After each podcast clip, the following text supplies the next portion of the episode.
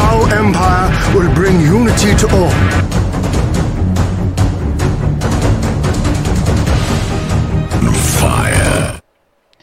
Bienvenidos a Warhammer para aprietos. Antes que nada, vamos a tener que contestar la pregunta más importante. Lo sé, lo sé, me estoy adelantando a las 5 de 5, me vale madres. Eh, pero esta pregunta me llegó y pues la neta sí me pegó así en lo más profundo de mi ser. Pero primero quiero escuchar eh, qué dice Facio de ello. Eh, Facio, ¿Chichis. Tau o Chichis Eldar? Mm, no, sí me voy a decantar por Eldar. Sí, Tendré que traicionar al, al bien, al bien supremo. Güey, pero... Pero número uno, escamas, güey. bueno, Eso es todo sí, lo que voy a decir. sí. Se siente áspero. Eh, bien, Te va a raspar el este, el, el, el pipí. El, el este, literalmente. bueno, gente, hola, bienvenidos. Este es un programa muy serio de Warhammer. Sí, muy- Hola, muy-. ¿cómo están? Espero que tengan un... eh, pues cualquier día de la semana, porque nos pueden escuchar en cualquier día. Bienvenidos a todos los españoles que nos están escuchando al parecer. Eh, joder, tío, y todo ese tipo de cosas que ustedes dicen, ¿verdad? No lo sé, men. Tengo parte española y ni siquiera me, me he letrado de qué pedo con, con esa onda que ellos traen. Pero al parecer son grandes fans de Warhammer. Yo creo que por la barrera del lenguaje, la barrera del lenguaje, aunque es inglés, o sea, básicamente, pero es mucho más Sí. difícil encontrar una persona que pueda leer cosas de Warhammer y las entienda completamente, que en España, que pues básicamente todas las personas ahí saben inglés, ¿no? Y además es mucho más fácil comprar todo eso de las miniaturas y ese desmadre. Y las novelas, de hecho. Ajá. Aunque qué huevos para Hasta están ya traducidas muchas qué huevo para el- pronunciar por las to- editoriales españolas. qué huevo tienen los españoles para pronunciar todo con- así literalmente como está dicho y les vale pito. o sea, simplemente es así. Así dice. Eso es lo que dice, yo lo voy a pronunciar así. Pero Sí, bienvenidos, bienvenidos gente, si están escuchando, hoy vamos a hablar de senos azules, senos con X obviamente, porque hoy vamos a hablar de los Tau.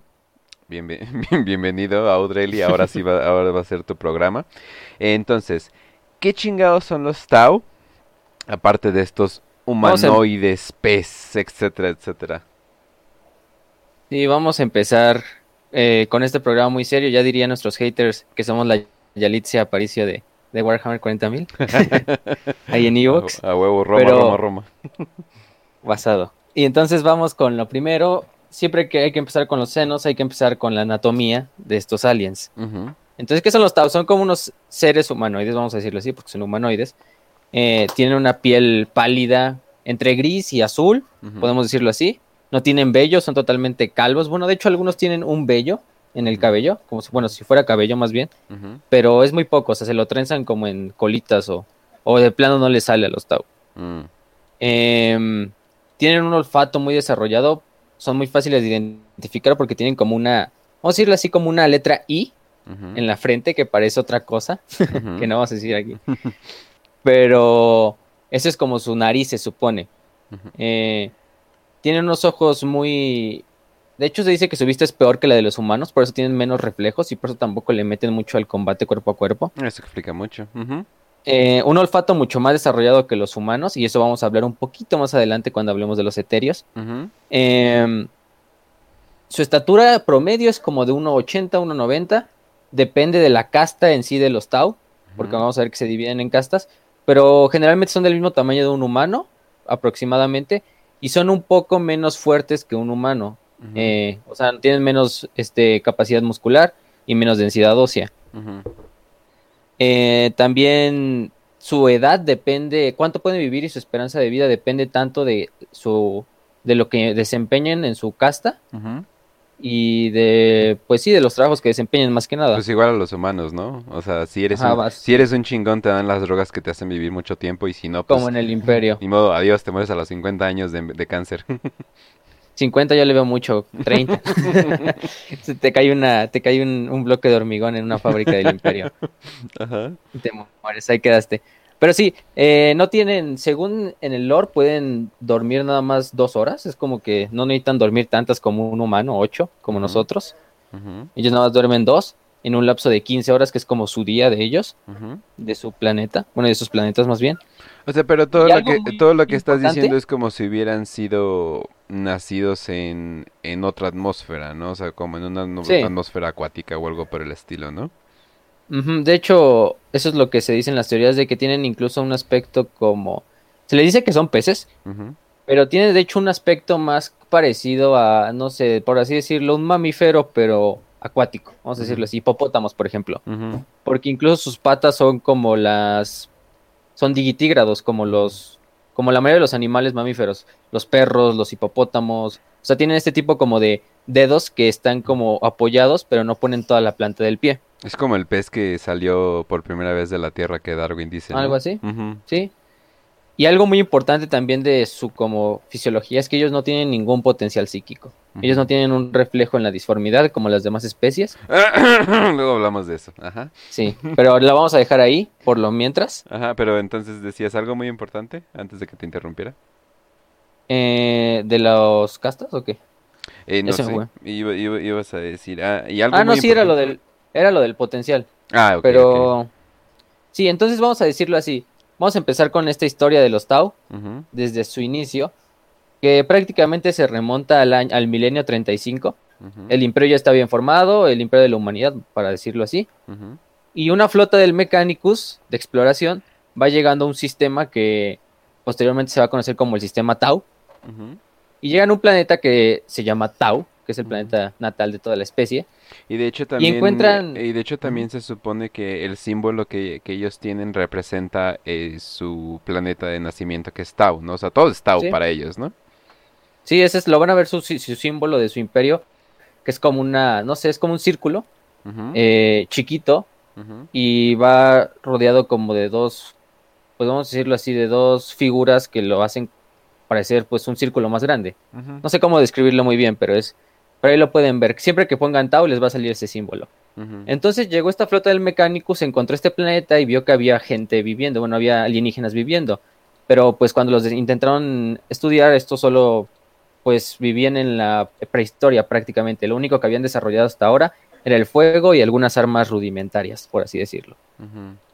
El, lo- el mecánico se queda como, "Ah, eh, no nos importan estos güeyes por lo mientras, luego vamos a traer aquí una flota, les hacemos exterminatus y colonizamos su planeta, ¿no? Y entonces el mecánico es como que los abandonó por un poquito y se fueron. Pero de repente entró una tormenta de la disformidad que aisló toda esa zona de la galaxia, por así decirlo, por 6.000 años. 6.000 años después, cuando el imperio volvería a contactar esa zona que ya estaba fuera de la tormenta de la disformidad, los Tau ya eran un imperio galáctico, por así decirlo, un imperio eh, que conquistaba otros planetas, un imperio chiquito, porque si lo comparamos con el imperio de la humanidad, el imperio Tau es una pequeña chingaderilla ahí en una franja este del- de la galaxia. Básicamente Incluso- el mecánico me aprendió el meme de no te, no te, cuidado con quien te burlas en la secundaria, ¿no? ¿Sí? Más o menos. Y vamos a empezar con esto, ¿no? Primero vino una edad que los Tau le llaman la Mon Tau, ujú, que es más o menos en el milenio 37 en el calendario imperial de la humanidad. Y esa es como la época oscura de los Tau, ¿no? Eh, se supone que entre todas las cuatro castas de la sociedad Tau se peleaban entre ellas. De aquí nacen las cuatro castas, al igual. La casta que vivía cerca de los ríos se volvió la casta del agua. La casta que vivía en las zonas altas, en montañas, en las cordilleras, se volvió la casta del aire. La casta que vivía en las planicies, más que nada era la casta del fuego. Y la casta de la tierra vivía en fortificaciones. se hacían muchas fortificaciones y ahí vivían dentro de ellas. Entonces, durante toda esta época estuvieron peleando estas cuatro facciones, estas cuatro castas de los Tau. Hasta que llegó una noche en la que ellos conocen como, una leyenda local que ellos conocen como eh, la batalla de Fiotán ujú, durante una batalla entre la casta del fuego y la casta de la tierra.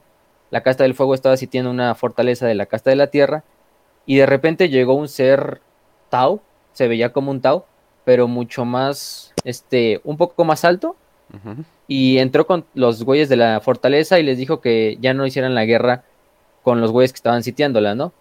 Y al mismo tiempo otro de esos Tau eh, como misteriosos apareció junto al campamento de los guerreros del fuego y les dijo que ya no atacaran la fortaleza. Y les empezaron a contar sobre esta filosofía que es el bien supremo, ¿no? Y esto fue a lo largo de todo el planeta. En todo el planeta se iban apareciendo estos seres Tau que eran medio espirituales, medio misteriosos, que nadie sabía de dónde habían venido, y estaban empezando a hablar sobre este bien supremo. Entonces, al final de cuentas, lo que hicieron esta casta nueva, que se les pasó a llamar como los eterios, ujú. empezó a dirigir a todas las demás castas y las unificó a todas en lo que conocemos ahora como el Imperio Tau, ¿no? Las unificó a todas y les creó esta filosofía del bien supremo, que no es una religión, es una filosofía, nada más que- bueno, entre comillas. Es como lo que quería ser el emperador de la humanidad con la verdad imperial, ajá. pero Sí, que no te- se salió iba- de control. decir, por lo menos hasta Esto ahorita. es muy parecido como las guerras de reunificación, Sí. pero en vez fue como la eh, la misión, os- o sea, hablando de misionarios, la misión por la reunificación, ¿no? Y Sí. acá estaban los, pa- los padrecitos con su, con su Biblia que decía Das Capital por alguna razón. Y ya estaban, ya estaban diciéndoles acá qué pedo con la lucha de clases y todo eso. Que no, eh, que por cierto, para todos los que digan de que estos güeyes son como los Tao comunistas, es el meme, obviamente, Sí, por, por la igualdad y todo eso. Pero los güeyes tienen cl- clases tan definidas y, es tan importante la- las castas para ellos que literalmente no, no son comunistas. O sea, de hecho, lo máximo que podríamos llamarlo sería como. No sé, es como una aristocracia. Aristocracia expansionaria, o sea, o sea, etcétera, etcétera. Obviamente son los únicos eh, no xenofóbicos, pero vaya que sí son fóbicos a lo que no tenga Sí. su, su ideología. Entonces, eh, sí, o sea, tal vez digan, ah, no manches, ¿cómo no son xenofóbicos? Si todos aquí somos xenofóbicos en el club de los chicos cool. Es así de, güey, estos güeyes, estos güeyes ni siquiera tratan con gente que no tiene la ideología que ellos tienen, o sea. Sí. Y a partir de esa leyenda que le conocen como, bueno, ya la contamos, nacieron, la- se establecieron las cuatro castas formalmente del Imperio Tau, ¿no? Vamos a decir, la primera, los eterios, que son estos seres misteriosos, que tienen el papel en la sociedad Tau de ser los líderes políticos, eh, religiosos, en sí todo.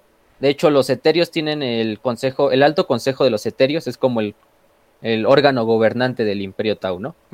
Y de, de entre ellos hay un eterio supremo, que es como el, vamos a decirlo por, entre comillas, el emperador, ¿no? Algo equivalente, aunque no es un emperador. Eh, después de eso está la casta del agua, que no tienen un rango como una casta sobre, sobre la otra, no, las cuatro castas se complementan, pero todas están subordinadas bajo la, los- la casta de los eterios. ujú.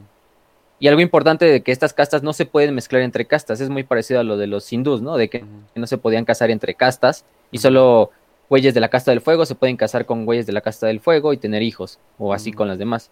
La No, casta y- del agua, Y se. Bueno, y se supone que cuando estás hablando de, de los etéreos y todo eso, eh, se supone que estos güeyes sí tienen algún tipo de control psíquico, sí, pero se supone que todo lo están enfocando a su filosofía que es el, el bien. ¿Qué, se- qué sería? El bien común. bien supremo? El bien supremo, ajá. sí, el bien sea, supremo. ah, el eh, greater good. Ajá, lo eh, conocen en inglés. The Greater Good. Siempre que alguien dice The Greater Good me acuerdo de la película de Hot Fuzz. Pero, pero no, sí, o sea, se supone que esos son como que los poquitos que, que tienen, que tienen ese poder. Y al mismo tiempo que esta es una cultura eh, de expansión, la gente que les permite darles esa expansión, se, o sea, a sí mismos se vuelven como los seres supremos, ¿no? Sí, o sea, de hecho, hay un, en el libro ese de Xenology, que ya lo hemos recomendado varias veces, hay una disección de un Tau, pero Y es un está Tau de la cortísimo, casta. léanlo, está súper Sí. corto, me parece Sí, un son como 80 páginas, creo, o sea, y Ah, además casi ni la sentí. imagen, entonces, Ajá. casi todo es, casi todos son imágenes y, y todo lo demás es texto ahí rellenando los espacios. Ajá. Pero sí, en una parte abren un etéreo, bueno, en la Inquisición, bueno, un güey había secuestrado una eteria del, del Imperio Tau, la diseccionó y vio que todos los Tau en sí sí tienen un órgano, que es como un cristal que tienen en la frente, arribita de la franja esa que tienen en la, como si fuera su nariz. Pero en las demás castas, en las cuatro castas principales, este órgano está como atrofiado, es pequeño y no sirve para nada. Pero en los eterios es un órgano muy grande y muy prominente. Y aparte el órgano contiene como cierto tipo de feromonas que el inquisidor que está haciendo la investigación dice, no podemos concluir algo, por así decirlo, que nos satisfaga, pero podemos decir que esto es como una forma de control instintivo que tienen los Tau etéreos sobre los demás Tau. Y por eso todos los demás Tau de todas las demás castas siguen a los etéreos como sin, sin cuestionarles, porque es incluso, no solo es este, no solo es la filosofía del bien supremo lo que los obliga a seguirlos, sino también este como mecanismo biológico de las feromonas que los etéreos como que exhalan hacia el exterior. Y entonces no hay otra forma, son, tal vez el único caso que todos conocemos que vamos a hablar mucho después. En este capítulo es el de Farsight, pero pues eso lo dejamos para el rato. Sí, sí, sí. Y vamos así con estas castas. La primer casta, vamos a decirlo así, es la casta del agua. Que la casta del agua son los administradores, los eh, mercantes, también son los diplomáticos, son los embajadores. Siempre que va una flota Tau, siempre va acompañado por un contingente de la casta del agua para que si encuentran una especie alienígena o otros Tau, eh, pues tengan formas de, de hacer diplomacia con ellos antes de llegar a la guerra o algo así. Eh, luego tenemos a la casta de la tierra, que la casta de la tierra son los científicos, los ingenieros, los arquitectos, eh, los agricultores, son todos los que hacen los trabajos manuales en el imperio, desde construir las ciudades, desde construir las máquinas de guerra, desde construir las naves, eh, investigar todo lo que sea en tecnología y ciencia y todo eso. Y son de hecho, son un poco más chaparros que el Tau promedio, pero Ah, son sí, más ah. fornidos, Sí, por lo mismo de que tienen las tareas manuales. e- En el mundo Tau parecen como enanos de fantasía, ¿no? Sí, pero con la cara de un Tau Claro. normalito. Y de hecho, y de hecho, y de hecho los demás Tau como que los se burlan así de que hablan así como muy literalmente, o sea, son como si estuvieras hablando, no sé, con una, con una roca prácticamente. Porque son así como de que no, son inexpresivos también así. Luego tenemos a la casta del aire, que la casta del aire son Taus que son muy altos, de hecho, y son muy esbeltos, muy flacos, porque son los Taus que manejan las naves espaciales. Todas las flotas espaciales, tanto la flota mercante como la flota de protección de los Tau, es manejada por la casta del aire. Y como ellos viven casi toda su vida en órbita dentro de sus naves, Se pues la gravedad ceros los hace que se alarguen y sus huesos se hagan menos densos. Y finalmente tenemos a la casta del fuego, que la casta del fuego es la casta guerrera, son los soldados, son los pilotos de los mechas, que son muy conocidos, eh, son los pilotos de vehículos, los scouts, prácticamente son todos los, todos los soldados del, del todo el ejército del Imperio Tau, está compuesto totalmente de soldados del de la casta del fuego. Y les gusta el naranja y el rojo, o sea, obviamente porque son lo del fuego. Por eso la, la gran mayoría del, de los armies que ves son obviamente, obviamente de ese color. eh, Sí. y, y no ves como que, o no ves como que una variación, o sea, como que parece una ola eh, de, de un cierto color. Digo que es más o menos común eh, en este Sí, de universo. hecho, de hecho depende mucho también de, vamos a decirlo así, el Imperio Tau se divide como en septos, así se les dice, septos, que son como colonias, ¿no? Son como sus estados del Imperio Tau. Entonces, cierto septo puede, prácticamente toda la tecnología Tau es igual, pero cierto septo pone sus armaduras de blanco, otro septo las pone de rojo. Por ejemplo, los Tau más conocidos son los que llevan la armadura como amarillo o naranja, no más naranja, ¿no? Eh, y ellos son los, son los soldados provenientes de, del septo de Tau, que es el septo donde está la capital del imperio, ¿no? Que es el septo más importante. Pero, por ejemplo, están los septos de, por ejemplo, los que estaban bajo el comando de Farsight llevaban la armadura roja, había otro septo que la lleva blanca, y así, lo, por eso pueden ver variaciones en los ejércitos Tau de, de color, pero no es más que nada, es como una forma de identificarse, como lo hacen las, no sé, las legiones de los marines espaciales o, Oye, oye, y o los mundos de los Eldar. Y, y al- y algo que ya no chequé, pero el, el Aumba sigue siendo su líder actual. Eh, se supone que sí, pero lo... Eh, eh, porque me dijiste que me dijiste que esto no es una religión para nada, pero siempre recuerdo a- el Aumba acá con con su Sí. de hecho, vamos a explicarles quién es Aumba. Y Aumba fue el etéreo supremo como más conocido de toda la historia del Imperio Tau. O sea, querido por los millones de ciudadanos del Imperio Tau. Eh, comandante, bueno, no comandante, pero líder, de- pues sí fue el que lideró la segunda y tercera esfera de expansión, que son como las, cuando se expande el Imperio Tau.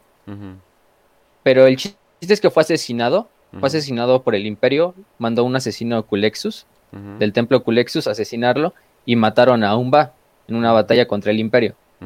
Pero el concilio de los eterios ocultó todo esto a la población Tau, entonces solo el concilio sabe que Aumba en realidad murió, que fue asesinado. Y le presentan al, al- a la gente le presentan a Aumba como si fuera un holograma, ¿no? Pero le siguen diciendo, no, pues está vivo, pero nada más está hablando por holograma porque ya no sale, ¿no? Ya no sale de su, de su templo, de donde está. Y para Y que se lo imaginen los que están escuchando eh, el podcast, eh, básicamente es el Papa, o sea, o Sí, sea, parece, parece o- un papa. O un cardenal, o sea, parece como un cardenal o el, o el papa. Y es así de, Jesus, ¿estás seguro esto de no? de, del ateísmo mandatorio. Sí. Va en su sillita flotando y va a traer a sus drones ahí. Güey, Y parece, un inquisidor. No, ya ni siquiera un inquisidor. Parece un líder religioso del imperio. Es como que. Sí. ah, digo, no tiene acá sus esclavos cargando acá su silla. Sí, de hecho, no parece, se parece mucho a los clérigos estos del, de la iglesia del imperio de la humanidad, de la eclesiarquía, Sí, que, que van ahí. que son como, pues literalmente parecen sacerdotes católicos o cardenales. Sí. Entonces, pero sí, eh, entonces todo el, todo el gobierno del Imperio Tau reside en este concilio que fue liderado por Aumba y que sigue siendo liderado por Aumba, entre comillas, vamos a decirlo así. Em, y son estas cuatro castas que trabajan juntas, cada una en su propia tarea para mantener el Imperio Tau a flote.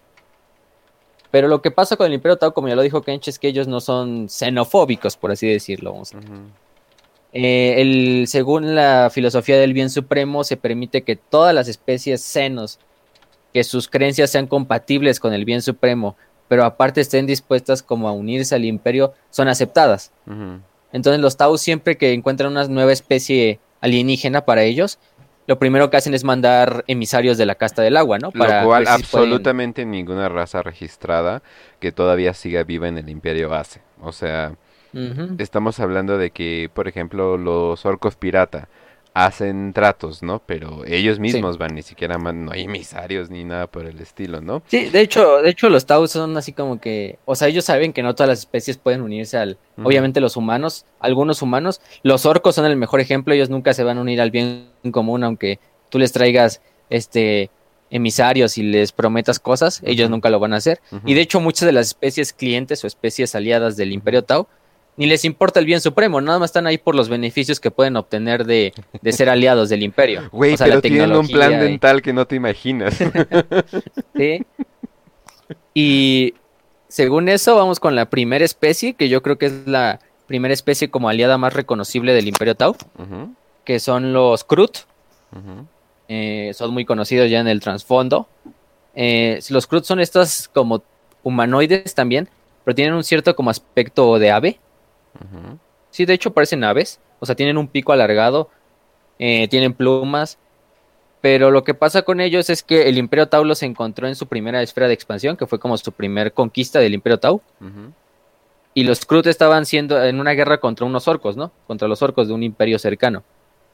Y los orcos ya habían conquistado incluso su planeta natal o su planeta capital de los Krut, y los Tau hicieron, salieron con los Krut, hicieron esta guerra contra los orcos y liberaron todos los planetas del que les pertenecían a los Krut, y los Krut felizmente se unieron al Imperio Tau, ¿no?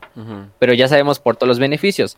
Los Krut son una especie que es medio primitiva, no tienen una tecnología tan alta, viven como en, de hecho viven en familias, como en clanes, que todos recurren a un padre como genético.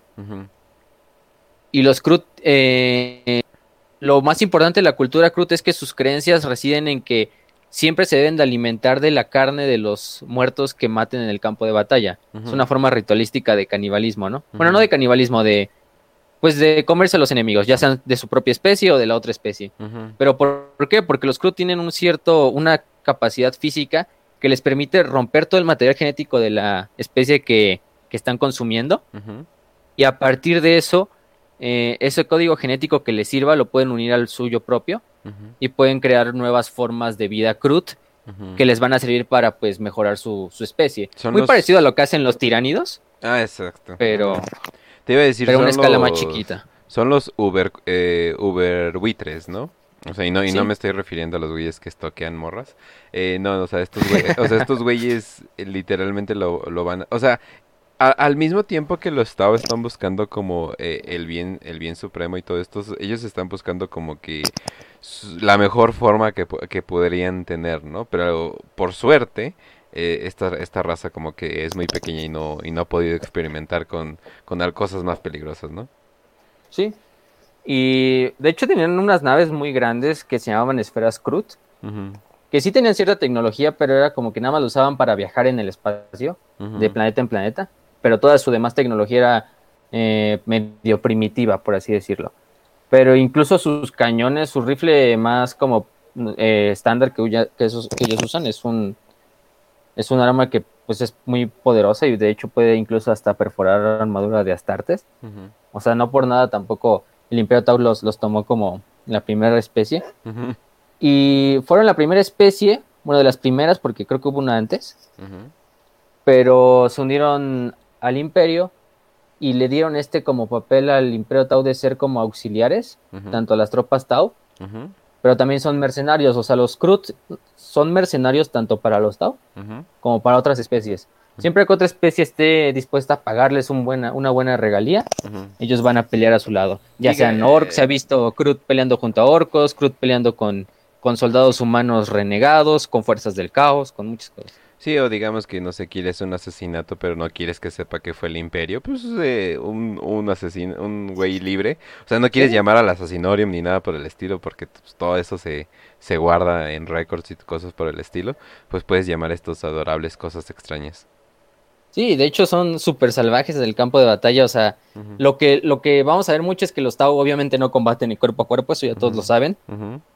Pero los Krut compensan ese papel. Los Krut sí son los que se meten a cuerpo a cuerpo, porque ellos sí tienen una, una tradición guerrera de cuerpo a cuerpo, ¿no? No, y yo creo que vamos a tener una sección nada más de sus tácticas, porque sí, obviamente es el meme de que pinches cobardes, ¿por qué no pelean melee? Pero siento que es lo más listo, o sea, Sí, bueno, es que, o sea, también es como mucho del drama de Warhammer 40.000 de que, o sea, en un mundo lleno de guerra, incluso el combate cuerpo a cuerpo es algo factible. Incluso las naves hacen combate cuerpo a cuerpo cuando se chocan entre ellas. no, pues el, fa- Pero el famoso meme, como- el famoso meme, güey, de, del comisario, o si, yo no me acuerdo si era un comisario o un capitán, así de, acércame que le quiero pegar con mi, con Sí, mi, con mi espada. con mi espada. Ajá. Y de hecho, los Tau son como los únicos que tienen el sentido común de, güey, o sea, estamos, tenemos las armas más poderosas de la galaxia, pues vamos a usarlas para lo que son, ¿no? Para combatir cuerpo a cuerpo y que nuestros soldados no, no se arriesguen tanto. No es como el imperio de, eh, ven un titán enemigo del caos, por ejemplo, y le llaman a todos los guardias imperiales, carguen sus bayonetas y carguen contra el titán. No, pero- clink, clink, clink, clink. y de repente el titán deja de, el titán se cae y explota. sí, oye. Vamos a Pero sí. funcionó. Los Krut son esta especie más, más reconocible de las especies aliadas. De hecho, hay ciertos Krut que se han comido como especies a las que no se debieron de haber comido porque son especies muy salvajes. Entonces, cuando su, cuando mutaron para este juntar este ADN de esa especie que consumieron, se volvieron bestias salvajes, como los había unos que se llaman los Krut Warhounds, que son como perros Krut, que de hecho son como unos perros de guerra, pero tienen la jeta como de un Krut. Ajá. Hay otros que son como unos, eh, no me recuerdo muy bien el nombre, no me sé todos los nombres, obviamente, pero son como unos tipos de gorila que tienen la cara de un Krut, Oye. pero y los, los utilizan como pues como un mini tanque, los Krut. Y hay otros que incluso hay como un mini tiranosaurio Rex que tiene la cabeza así de un Krut y también lo utilizan mucho para combatir pues eh, contratanques y cosas así. Se tomaron demasiado en serio el meme de Return to Tradition. y literalmente dijeron, yo soy un pinche dinosaurio. Vamos a crear nuestras propias armas a partir de nuestros hijos. sí, exacto. Sí, o, o sea, sí, o sea, para que, para que se den la idea, o sea, son sus hijos, no son como los critters que simplemente comen mucho y luego se hacen un huevito y, y ya Ah, luego, y ya luego salen. No, no, no, o sea, estamos hablando de, o sea, Sí. dije critters o gremlins, creo que dije critters, pero bueno. Critters. No, sí, los critters no se tragaban todo. Sí, sí, Y los critters los se tragaban todo y ponían los huevitos, pero co- o po- como los gremlins que se comían un chingo y se hacían un, un huevito y ya, for- y ya era como que su siguiente forma. eh, se supone, o sea, se supone que ya esto es con los hijos. e- Es, es como que la selección artificial más chingona que puedas imaginar. Sí, y, y- y luego les pasa factura porque ahí está una historia de que se comen a un Space Marine. O sea, vi un Space Marine moribundo, ya llegan un buen de Cruz y le cortan el cuello, ya lo matan, le dan la, lo matan, le quitan la armadura, se lo empiezan a comer, pero como trae el propio ADN de los, de los Space Marines, lo adaptan a su este, y como que les llega este, y aparte era un Ultramarine el que se comieron. Puta les llega como este, como este, este pinche problema genético que era por comerse la, pues la, la glándula progenoide de los Space Marines, que trae toda la información genética de, de la Legión. Entonces prácticamente empiezan a tener recuerdos de los Space Marines, los Ultramarines y hasta... Y tanto así que agarran una nave, van hacia Ultramar, que es la capital de los... ah, del imperio de los Ultramarines. A Macrash, ahí se aterrizan y piden como disculpas por haberse comido eso, porque es como el código de honor de los Ultramarines. Los Ultramarines pues nada más los ven así como, ¿qué pedo? y ya los ejecutan ahí. Así de, "Oh, bueno, este, estamos muy agradecidos. Eh, los vamos a matar, por cierto. Sí, o sea, y bueno, y además era una violación obviamente al capítulo, ¿no? Imagínate que un alien se coma a uno de tus soldados más gloriosos O sea, de, la, de la humanidad. y- O sea, peor, o sea, ya de por sí eres alien. Strike número uno, o sea, strike número uno y fuera. Pero a- aparte, a- aparte te Deshonras a unas tartes comiéndotelo. Sí, o sea, no chingues, es como que... Sí, no, es- O sea, linda historia, güey, y la vamos a guardar para el futuro, pero definitivamente no, no te mereces tanto. Eh, oye, Sí, entonces, ¿Sí? a ver, eh, ¿de qué, ¿de qué vamos a continuar? De las, bueno, la siguiente raza que es como la más, Mm. de las más conocidas es los Bespid. Ujú, Que los Bespid no hay mucho que decir, solo son una raza que es como insectoide. Eh, cuando los Tauros se encontraron no se podían comunicar con ellos porque pues son literalmente insectos, tienen una mente enjambre. y los Tau no, encontraron un idioma con el cual hablar con ellos. Y de hecho los Bespid no reconocían ni siquiera a los Tau como una especie avanzada, nada más los veían como otros animales ahí. Hasta que dieron como una forma de, les llaman cascos de comunión, y se los dieron a los líderes de los Bespid y se los ponían en la cabeza y con eso ya podrían como comunicarse con los Tau, ¿no? Con la casta del agua. Entonces a partir de ahí hicieron esta... Los Bespid reconocieron la supremacía, así dicen, reconocieron la supremacía del bien supremo y se unieron también felizmente al Imperio Tau. Pero muchos dicen que obviamente esos cascos de comunión que les regalaron a los Bespids son cascos como de control mental, ¿no?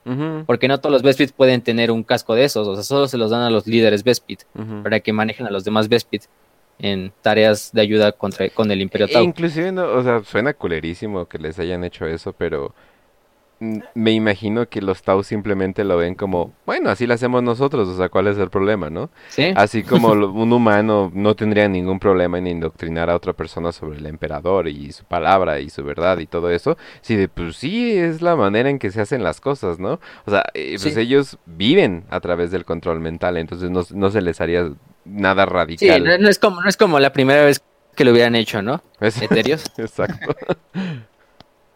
Sí, luego, después de los Bespid están los Demiurgos, que es un nombre muy, para los que ya conocen cosas esotéricas, es un nombre muy, muy curioso. Como, ah, caray. Pero los demiurgos, los demiurgos son solo una, una raza que es como, son unos pequeños seres, son enanos, básicamente son enanos. De hecho, eh, Eh, no, no te lo, no te lo había dicho, pero son minitanos, güey. Sí, se parecen mucho, de hecho. Ujú, Tienen un aspecto ahí medio, medio raro. No son enanos tal cual como los enanos, los squats, por ejemplo, que eran los enanos que estaban en Warhammer 40.000. ujú, Pero son como un equivalente para revivir a los squats, porque también son artesanos. De hecho, tienen una flota muy chingona. En el promo que le hicimos para el programa de hoy, la nave que salía al final disparando un rayo era una nave de los demiurgos.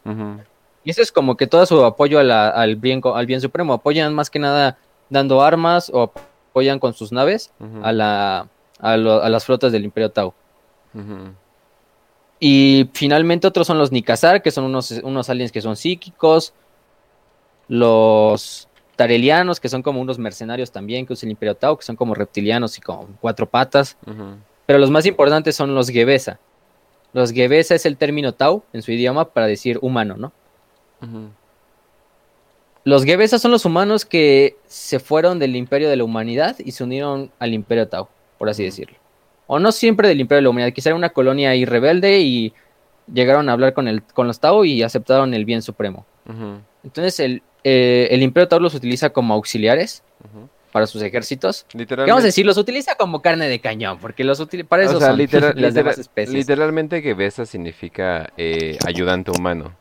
Sí. O sea que ya ni es como camarada humano. No, no, no. Él, eres literalmente el ayudante. Es como, ah, chale.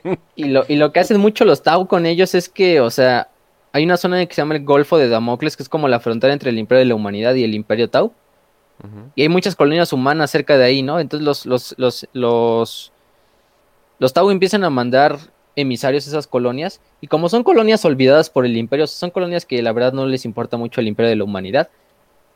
Pues están medio abandonadas, ¿no? Entonces cuando llegan los Tau y les ofrecen, no, pues les vamos a dar toda esta tecnología, ya no van a vivir bajo el dominio de darle un, un diezmo al imperio de la humanidad, eh, sus hijos no van a ir a morir en una guerra sin sentido al otro lado de la galaxia, todo eso, pues muchos humanos y muchas colonias y muchos gobernadores planetarios dicen, no, pues vamos a unirnos al imperio Tau, y se unen, pero a la larga pues les cuesta peor, porque si el imperio eh, de la humanidad se da cuenta de que te uniste a una raza senos en vez de eh, rebelándote contra el imperio de la humanidad, creo que te va a ir peor que si fueras un traidor del caos, no sé. sí, porque de hecho iba a mencionar que los Tau podrían ser lo más cercano que tenemos a lawful neutral, o sea, si estamos hablando en términos de de D&D, mm, o, sea, o sea, de malos y buenos y todo eso y cómo y cómo tenerlo.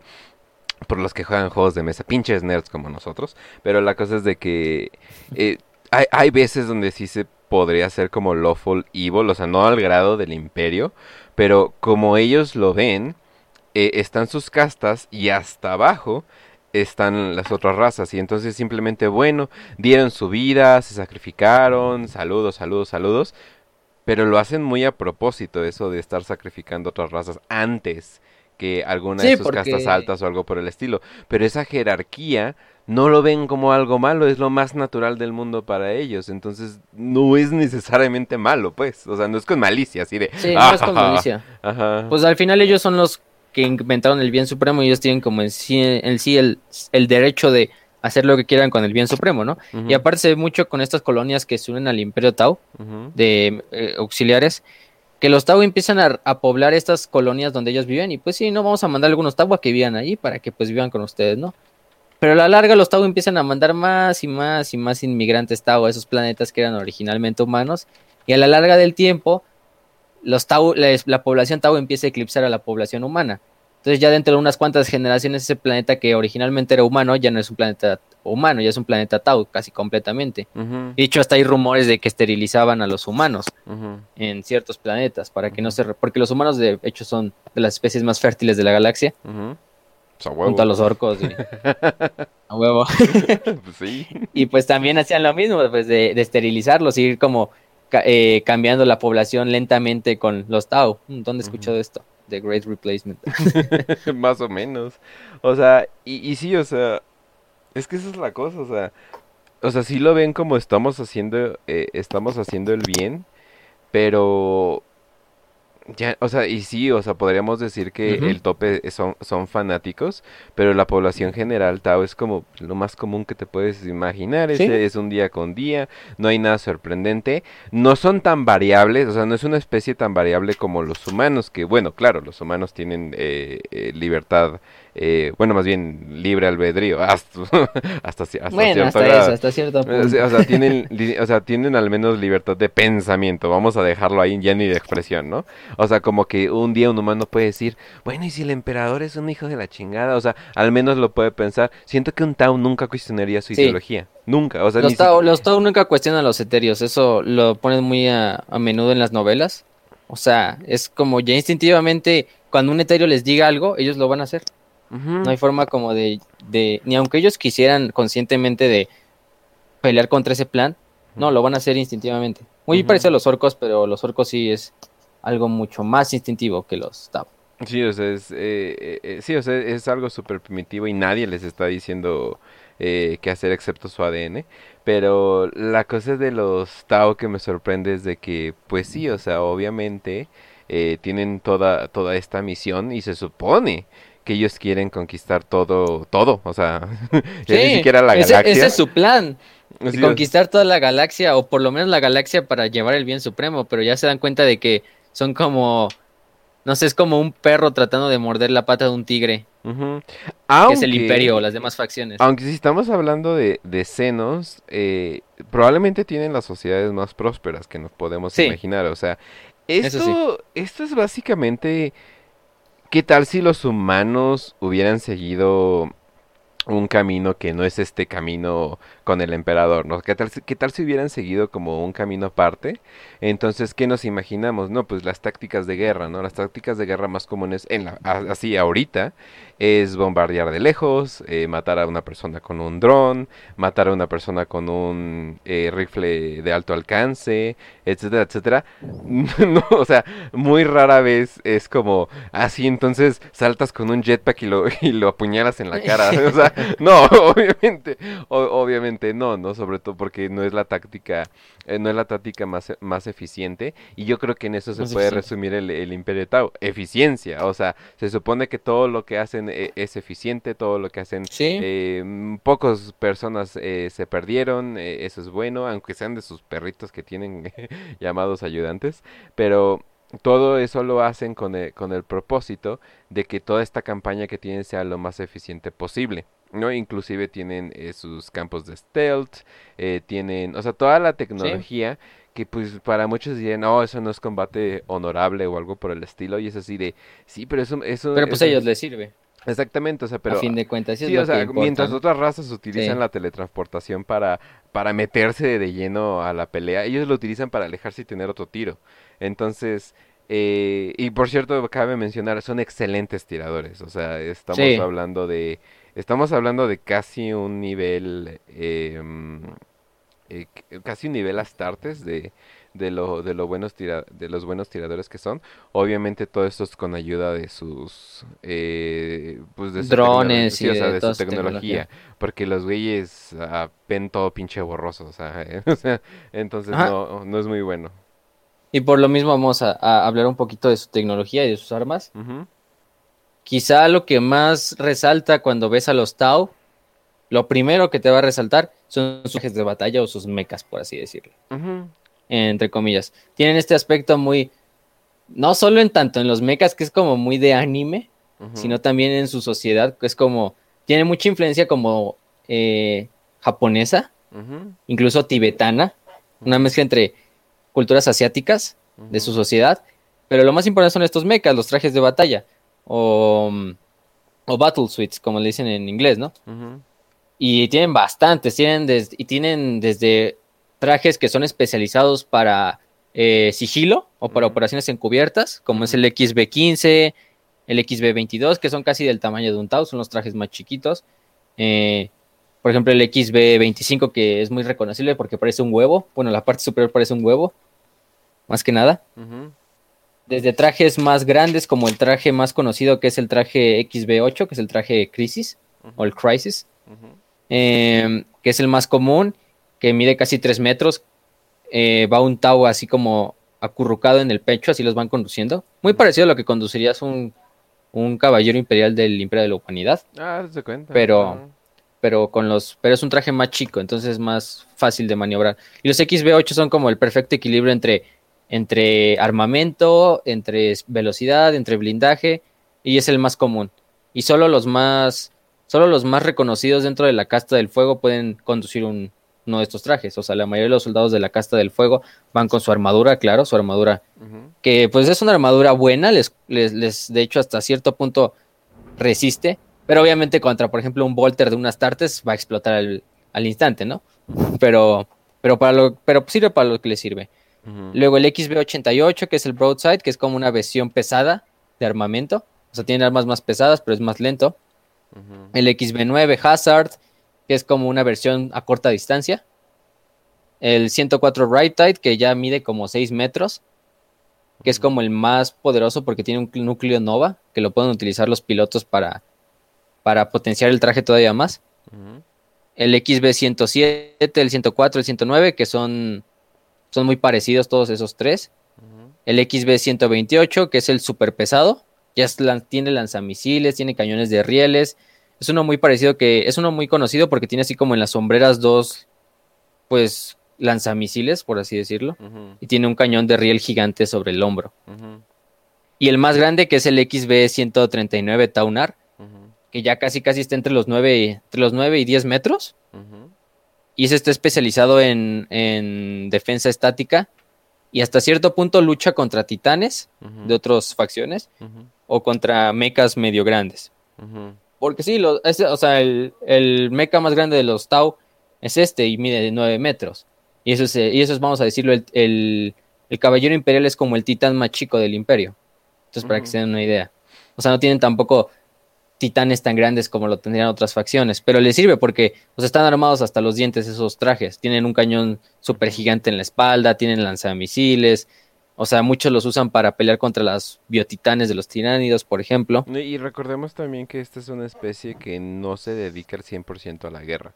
Eh, Lo cual es como, en el mundo de Warhammer es así de, wey, War está en el título, ¿qué pedo contigo? Pero entonces tienen como que esta división y al mismo tiempo es como, no es tanto como el show de llegar y, ah, este mi pinche titán está bien chingón, les va a partir la madre, sino más bien cómo podemos hacer esta guerra la más limpia, la más eficiente y que termine más rápido, ¿no? Sí. No lo pudimos hacer a través de la diplomacia, ok, vamos a dispararles a 5 kilómetros de distancia. y, antes de que lleguen los enemigos ya van a estar la mitad muertos, entonces ya va a ser mucho más fácil lidiar con ellos. Y así es más o menos las tácticas de los Tau, siempre es de largo alcance, la supremacía de fuego, eh, también tienen ciertos vehículos como el Piraña, que es como un speeder en el que van dos Tau, así sentaditos. El Devilfish, el Hammerhead, el Sky Ray, que son tanques. De hecho, son gravitanques, les dicen así, porque son tanques como que se suspenden gravitatoriamente sobre el suelo. Que se ven muy, muy, muy, muy épicos, la verdad. Tienen un diseño muy, muy único.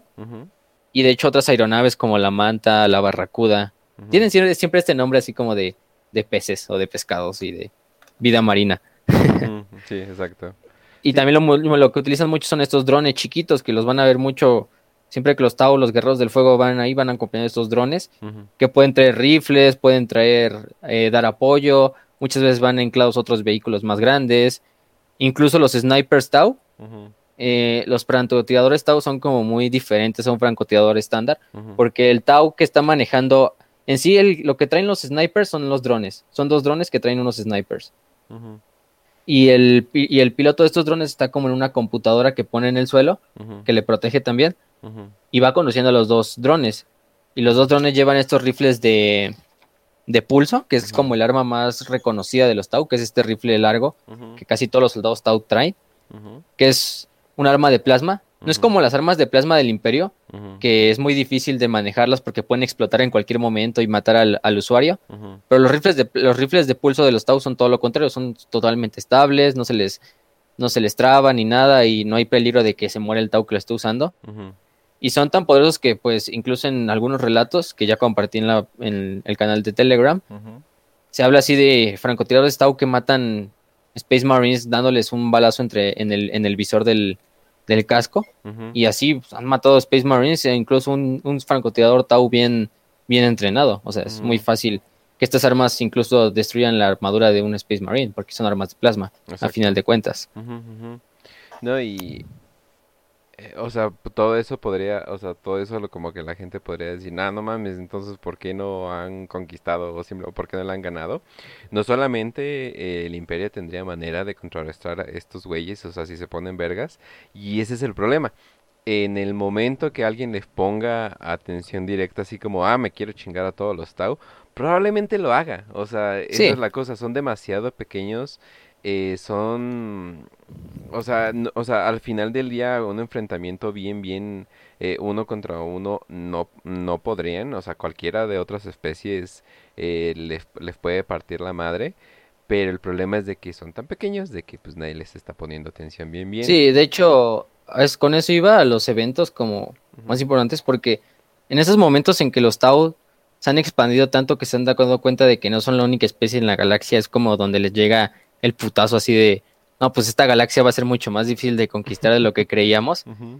Porque de hecho son tres, hasta ahorita llevan cinco esferas de expansión, que son como sus expediciones para expandir el imperio. En la primera y la segunda fue, les fue bien, fueron cuando contactaron contra los, con los Krut. En la segunda igual, eh, llegaron hasta el Golfo de Damocles.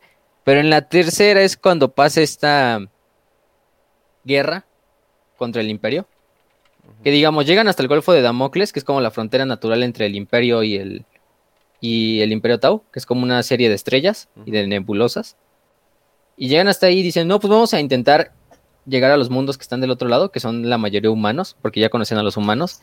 Y ellos pensaban que no, pues los humanos son una civilización que está como dispersa, ¿no? O sea, sí hay muchos humanos en toda la galaxia, pero cada uno es su propio planeta, ¿no? Y de repente empiezan a colonizar un buen de planetas humanos y el imperio como que dice, oye, ¿qué está pasando acá? Se están como revelando muchos planetas de acá. Y de repente, no, pues declara una cruzada para, conquistar todo eso.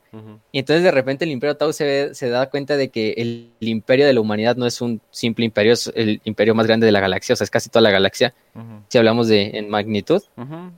Y la cruzada, o sea, mandan no sé cuántos regimientos de la Guardia Imperial, mandan un chingo de flotas.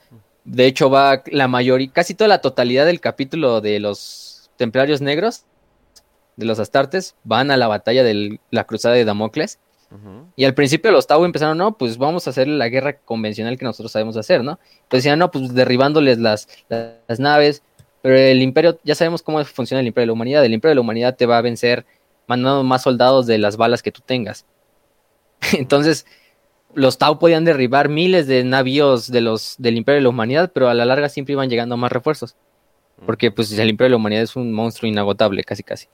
Y que le gusta hacer show aparte, o sea, porque entiende cuál es el poder de, de de repente ver tres naves imperiales y es como, a la verga. como que si te cagas tantito. Hasta los Tau escuchaban historias así como de, los, el imperio tiene titanes, o sea, que son madres de casi 40 metros de alto que eclipsan el sol y tienen armas de que pueden destruir una ciudad entera, ¿no? Y los todos se quedan, no mames, eso es como, eso es como mito, son leyendas, ¿no? y ya de repente nada más iban cayendo los titanes al planeta para apoyar a las fuerzas imperiales y bro. y al principio, y al principio los solo hicieron una buena guerra, o sea, sí, sí les lograron hacer muchas bajas al imperio con su guerra de guerrillas y su guerra de largo alcance, pero a la larga, pues los, los, recursos del imperio de la humanidad pues, son inagotables. Entonces fueron empujando a los Tau cada vez más, cada vez más hacia su lado del Golfo de Damocles. Y ya estaban, el imperio de la humanidad ya estaba preparando todas las ofensivas para penetrar en los mundos del núcleo del imperio Tau. Cuando, cuando el imperio Tau dice, no, pues vamos a mandar a la casta del agua que haga paz con ellos. Y el imperio acepta, de hecho aceptó la paz. Y tú dices, ¿por qué el imperio de la humanidad acepta la paz con unos senos, no? Pero es porque en ese momento había un problema más grande, que fue justo, justo cuando ya estaban en la ofensiva del Golfo de Damocles, eh, la flota enjambre Behemoth, que fue la primera flota enjambre de la historia que encontró el, de tiraninos que encontró el imperio, llegó a devastar Ultramar. Entonces el imperio tuvo que reunir todas las tropas que tenía ahí peleando contra los Tau y desviarlas a pelear contra los tiranidos, ¿no? En la primera guerra tiranida. Y pues lo, y aceptaron la paz con los Tau. Y a la larga pues está esa paz que ya, me, ya no ha durado porque ya se acabó en las narrativas nuevas. Pero está. Pero a partir de ahí los Tau volvieron a aprovecharse, o sea, como que no aprendieron del error y seguían colonizando estos mundos al otro lado del Golfo de Damocles. Y de hecho, en la cuarta esfera de expansión, no en la tercera, fue cuando pelearon otras dos guerras de supervivencia. O sea, es la primera vez que el Imperio Tau peleó guerras por su supervivencia, ¿no? No eran guerras por expandirse, sino guerras por sobrevivir se daban cuenta de que la, galaxia no era un simple un patio de juegos para que ellos la conquistaran toda, ¿no? Pero se enfrentaron a las fuerzas del Guac orco de, de un imperio Guac, de los orcos que estaba por ahí. Y aparte se enfrentaron a una flota enjambre de los Tinaídos, que era una flota enjambre pequeña, o sea, por así decirlo, era una flota enjambre que había salido de la flota enjambre de Behemoth. Pequeña en palabras de Tinaídos, ajá. Sí, flota enjambre Gorgon. Y una flota enjambre Gorgon casi amenazó toda la existencia del Imperio Tau, para que se den una idea. Una flota pequeña. Y la flota pequeña llegó así, lo, desbastó un buen de mundos imperiales, de, imperiales de los Tau. Y solo fue con la ayuda de unos guardias, de una flota del Imperio de la Humanidad, que ellos estaban listos para ir a combatir contra los Tau ahí en el Golfo de Damocles y habían hecho un salto espacial, pero se habían quedado en la disformidad atrapados como 300 años, ¿no? Porque ya sabemos que la disformidad también el tiempo trabaja de maneras misteriosas. Entonces se quedaron atrapados en la disformidad por 300 años y cuando salieron de ya de la disformidad, iban así, no, ya listos para atacar a los Tau. Y se dan cuenta de que los Tau, no, ya hicimos la paz con ustedes hace 300 años, la guerra de Damocles ya acabó. Y los del, los del Imperio de la Humanidad se quedan como, ¿qué pedo, no? pero, pero ya estaba llegando la flota enjambre. Entonces los del Imperio de la Humanidad, la Guardia Imperial bajó sobre el planeta y ayudó a los Tau a pelear contra la flota enjambre. Y la flota enjambre no se pudo adaptar a dos combates totalmente distintos de, del Imperio Tau y del Imperio de la Humanidad. Y lograron vencer. Ya al poco tiempo la Guardia Imperial se fue del planeta. Dijo, no, aquí no pasó nada, esto no solo se queda entre nosotros dos, entre el Imperio Tau y esta, y Sí, esta porque fue un pequeña momento flota. wholesome con otra raza, Sí. entonces como que, ¿what? Sí, o sea, y obviamente no le vamos a decir esto a la Inquisición, porque si no nos ejecutan a todos, ¿no? Por aliarnos con, con, con Xenos. Ajá. Y de ahí a partir de la tercera empieza a tomar el, el control una comandante que se llama Shadow Sun, Ujú, que es una comandante que un poquito más hablar, un poquito más tarde hablaremos. ujú, Pero aquí pasa lo más importante que es de los Tau. Y vamos con los personajes, que son los personajes como importantes. Perfecto. ok. Eh, Farsight. Farsight es el quizá el Tau más reconocido en toda la historia de, de Warhammer 40.000. Por una porque- imagen, por una sola imagen es reconocido. Chistao. ¿Qué son? Ah, no es cierto, los quiero. Y Farsight, Farsight fue un comandante de la Casta del Fuego, obviamente, que creció, pues, era, venía de una familia bien, fue este, entrenado por el comandante Puretide, que sirvió en la segunda esfera de expansión y en la tercera, contra las fuerzas humanas de la Cruzada de Damocles. Pero Farsight eh, fue un general que fue ascendiendo poco a poco. Eh, fue un experto en combatir a los orcos, tanto que Farsight se convirtió en uno de los pocos expertos en el Imperio Tau que reconocía el idioma orco y, y sabía de todas las tácticas de los orcos. Les logró lo- ganar una guerra, la guerra contra los orcos de Alsanta ujú, y contra su caudillo que se llamaba Grog Iron Thief. Y de hecho mató al, al orco en combate cuerpo a cuerpo. O sea, estamos hablando de un Tau que, que, que sobrepasa a todos los demás Taus, porque es un Tau que sí combate cuerpo a cuerpo, como lo es Farsight. Con una espada y Eh, escudo, literalmente. Y para vencer a un orco, imagínense, un, un caudillo orco, o sea, no es cualquier, no es cualquier güey, Ajá, exacto. tampoco. Pero sí, lo mandaron en esta expedición que se llama la Expedición Farsight, que era como reconquistar esos mundos al otro lado del Golfo de Damocles. Que habían perdido contra los humanos unos años antes. Y durante esta guerra se encontraron los orcos, que ya mencioné, los vencieron, pero llegaron a un planeta que se llamaba Artas Moloch. Ya desde el nombre vamos, en- vamos sabiendo que va a salir todo mal, ¿no? Sí. Eh, cuando llegan a este planeta Artas Moloch, eh, están peleando contra los orcos en ese planeta. Y empiezan a pelear en un templo que de una especie que ellos no reconocían, los Tau no reconocían para nada. un templo muy esotérico. Aparte, ahí Farsight encuentra una espada, que es la espada que siempre va a traer desde hoy en día, que todos la conocen. Y empiezan a pelear contra los orcos sobre el templo y se empieza a derramar sangre tanto Tao como de los orcos, ¿no? Porque se están matando. Y de repente el núcleo del templo empieza como a, a, a- a vibrar y se abre un portal, o sea, se abre un portal de la disformidad dentro del templo.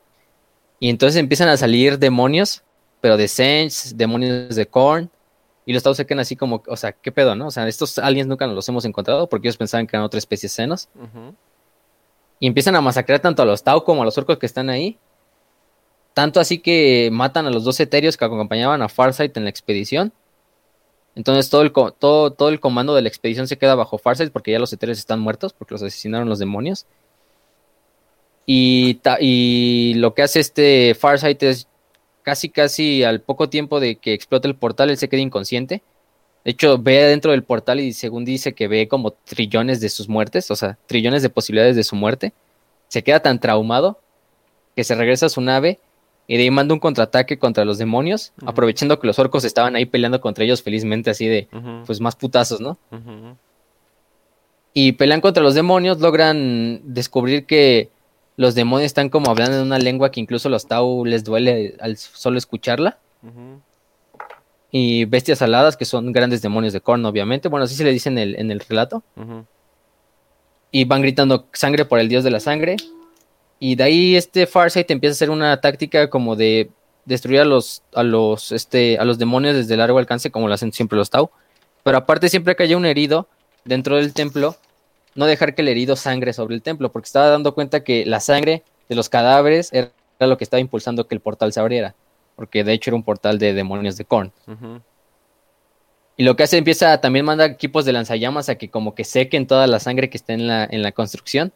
Mientras otros Trau le hacen espacio para defendiendo a los de los demonios. Y al poco tiempo pues ya logran cerrar el portal. Pero ahí se queda totalmente traumado Farsight. O sea, se queda tanto el misterio así de por qué Farsight se salió. O sea, ¿qué descubrió en Artas Moloch cuando vio el portal? Aparte de las esas trillones de posibilidades. Pero también se enojó porque los eterios nunca le habían revelado nunca a nadie de la especie Tau. de estas entidades. Se dieron cuenta de que no solo, no solo los tiranidos eran un problema, no solo los orcos eran un problema, no solo la humanidad era un problema, sino que había algo todavía más poderoso y más, más terrible viviendo dentro de la disformidad. Oye, un momento como en la herejía de Horus, literalmente. Así de, ¿por qué Muy no me parecido. dijiste? Como cuando Garbiel Lorken se encuentra ahí en, Ujú. en 6319, el, el incidente en Montañas Susurrantes. Lean el primer libro de la herejía para que entiendan esa parte. No, y eh, por cierto, no colecciono los muñecos de Warhammer, no más que nada por dinero y tiempo, pero vaya que, o sea, y no sé, o sea, no sé que no- obviamente no me compraría Tau porque no es mi especie favorita, pero vaya que el modelo de Commander Farsight está bonito, ¿eh? Sí, está muy bueno, está muy, está muy, está muy épico. Ajá. traen su traje, este Farsight siempre va arriba de su traje, Ujú, XB7, con su escudo y con su espada que encontró ahí en ese planeta.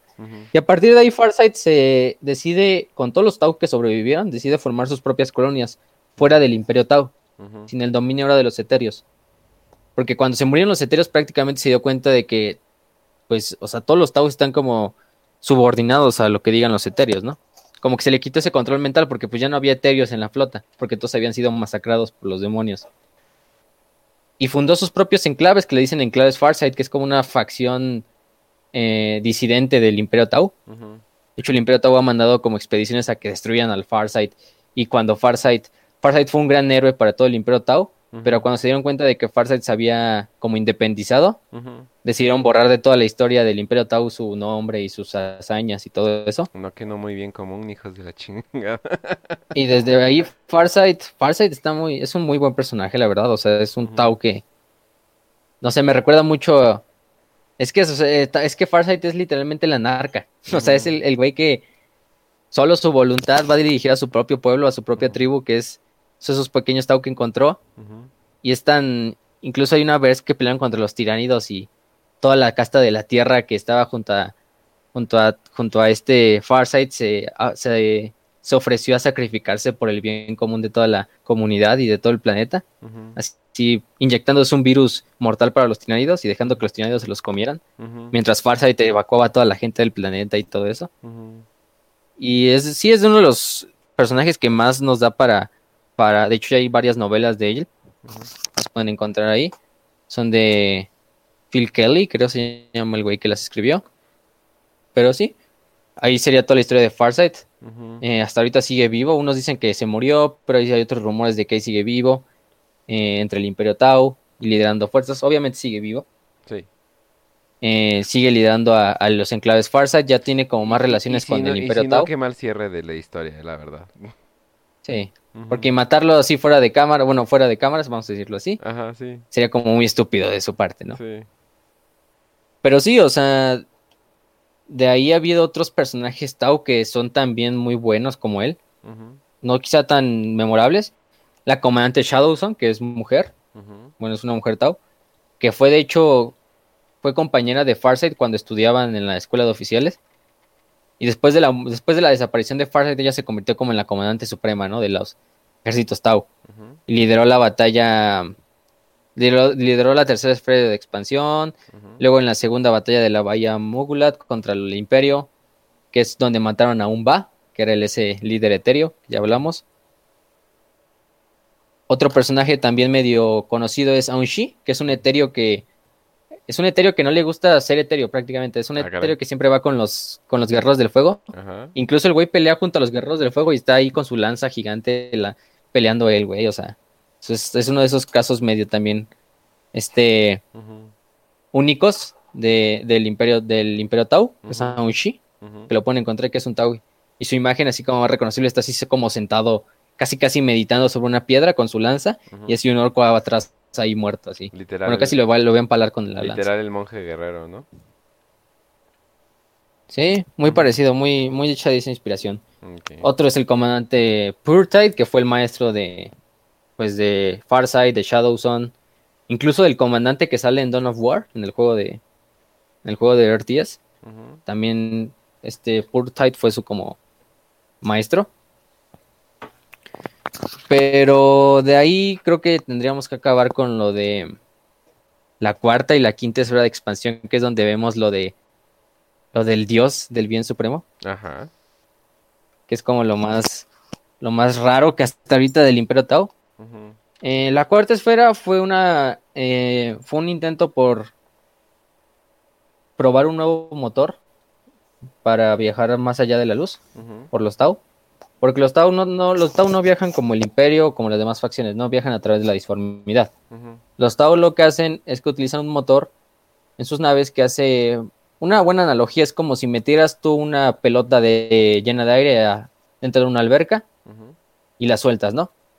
Y al ser, al ser expedida por el agua, la pelota se, se, se avienta todavía más por el aire. Entonces lo que hacen los, las naves Tau es como que se meten un poquito en la disformidad, pero como son totalmente ajenos a la disformidad los Tau, como que la disformidad los rechaza, ¿no? Pero al rechazarlos, la nave se impulsa todavía más. Entonces es como una mezcla entre... No entran de totalmente a la disformidad, pero la disformidad les da este impulso para que sus naves puedan como viajar más, más, más rápido. Y esos son sus motores.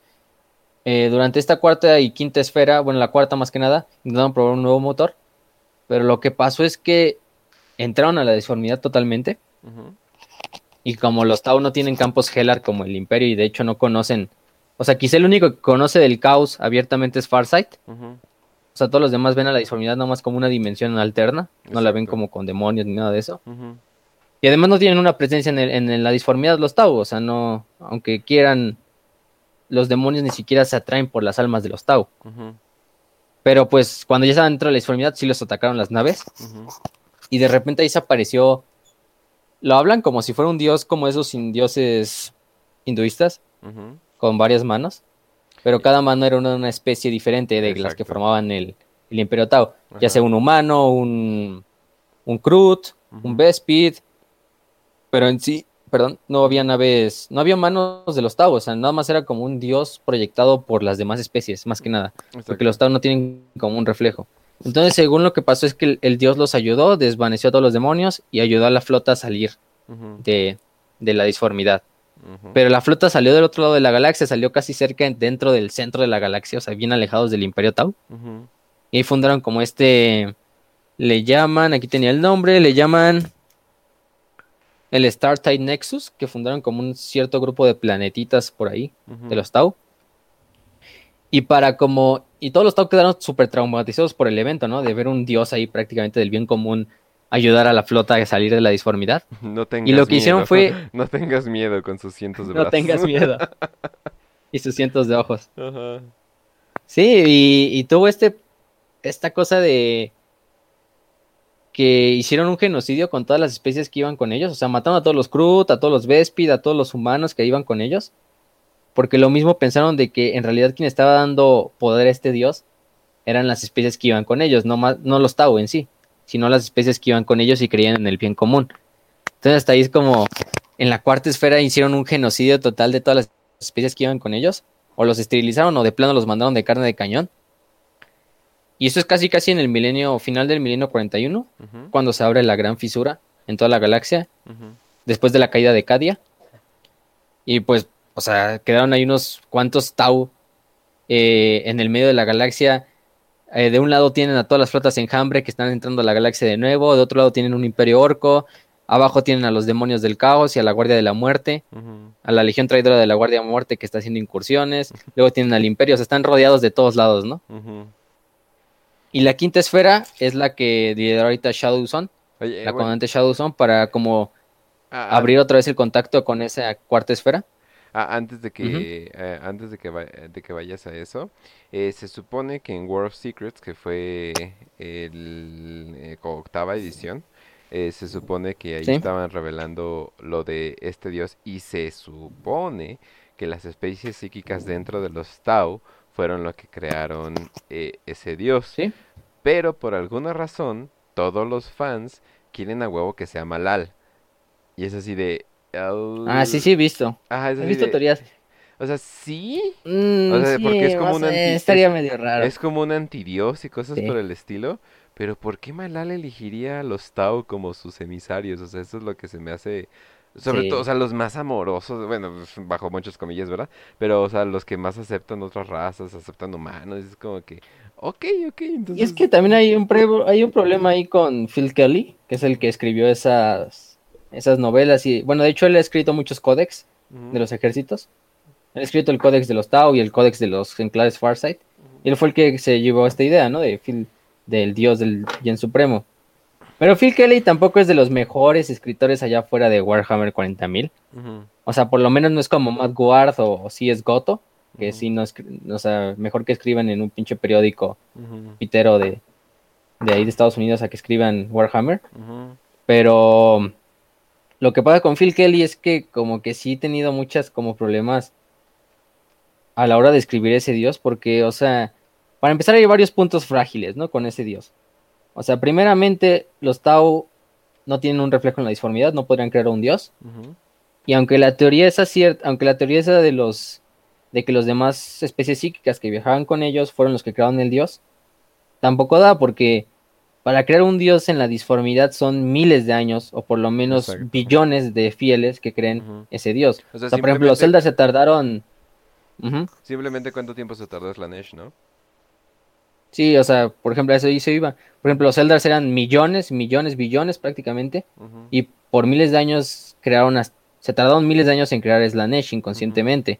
El imperio de la humanidad, aunque son trillones de humanos, en 10.000 años eh, se creó lo que sería como el, emperador dentro de la disformidad, ¿no? Así como entidad. Pero los Tau, o sea, los Tau, aunque quisieran, aunque tuvieran un reflejo en la disformidad, se tardarían miles de años porque son un imperio muy joven y aparte tienen una población muy pequeña, o sea, no son como los humanos de que son trillones que todo el tiempo están rezando al dios emperador y le dan alimento a esa entidad, ¿no? No son como los millones de, de cultistas del caos que le dan poder a los dioses del caos o cualquier ser vivo de la galaxia, nada más por existir. Pero los Tau no tienen como un sentido y además unos hasta dicen que podría ser incluso un plan como de, de ciertos dioses como de Sinch por Ajá. tomar control del por con- tomar control de los Tau, o sea, Sí, si hay, al- si, hay, si, hay, al- si hay algún dios del caos que pueda tener un plan parecido, pues es Sinch, ¿no? El dios de, de la intriga. Y sí, o sea, hay muchos, muchos como puntos frágiles con esa teoría del, bueno, con esa cosa del, esa, ese concepto del dios del bien común o del bien supremo. Pero pues ahí está, o sea, ya depende de cada quien. O sea, por ejemplo, a mí me gusta más o menos el concepto, pero, pero no, se me hace también muy raro. O sea, me gustó cómo los Tau pelearon contra él porque, o sea, son un imperio secular, son un imperio ateo. Y pues dijeron, no mames, estamos creando prácticamente un dios, hay que intentar destruirlo matando a las demás razas que están con nosotros, ¿no? Pero es como que medio... eh, le Mira, falta, le falta ese, ese Mira, concepto, ¿no? solamente voy a ¿O tú qué decir esto. Si Sinch logró engañar a Magnus, si Sinch logró engañar a Magnus, Ah, sí. eh, bien fácil va a poder engañar a los, a los Tau.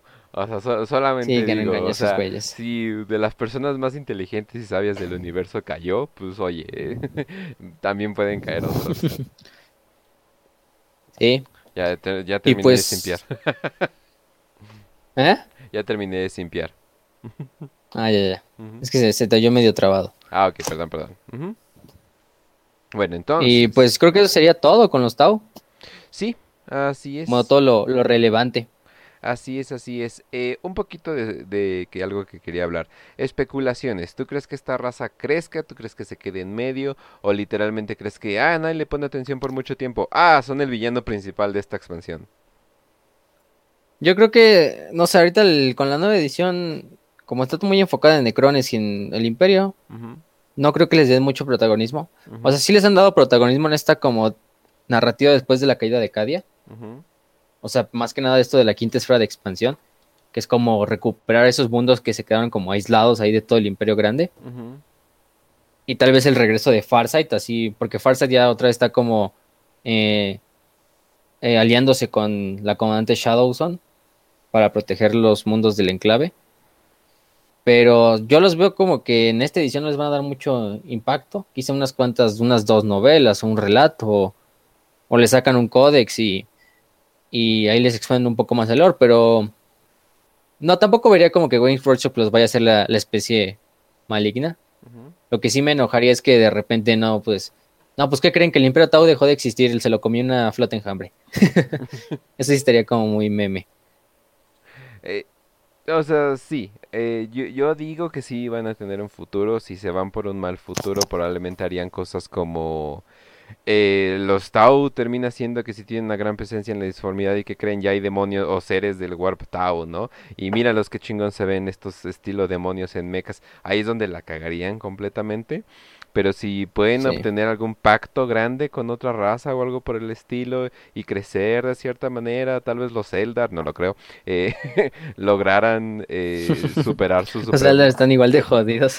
No, y además como que esa supremacía racial que tienen eh, los Eldar está como que más Sí. cabrón. Si crees que los, que los humanos son se, eh, Supremacistas. no tienes idea de cuánto. O sea, los Eldar literalmente ven como monitos a los humanos. O sea, a pesar de que viajan en el Ajá. espacio, en ese pinche chango qué. Es como que Sí. no, eso no es nada, ¿no? O sea, entonces no, o sea, nada que ver. Entonces yo creo que algo así podrían planear o tal vez agarrar todos desprevenidos y que vayan tomando poder de poco en poco. Pero por el momento, mira, les están dando modelos, les están dando atención, pues ¿qué más quieren, no? Sí, ya le están sacando novelas, no había muchas novelas de los Tau. O sea, ahorita Phil Kelly, eso sí, o sea, no es un mal escritor tampoco. O sea, las novelas de Farsight que las escribió son muy buenas, la verdad. Sí tienen algunos detalles. Y ya le están dando, le están ampliando más el concepto, más allá de solo los códex de lore. Porque vamos a decir, en los códex, muchos no saben porque no juegan el juego de mesa. Pero mucho de lore también viene en los códex, que son los como el códex donde vienen las reglas de tu ejército. Entonces no todo viene en novelas como tal. O sea, muchas de esas fuentes que se utilizan para las wikis y esas cosas vienen de los propios códex, porque ahí también, o sea, sí te explican las reglas, pero también te van explicando ciertas partes del lore y lo expanden también ahí.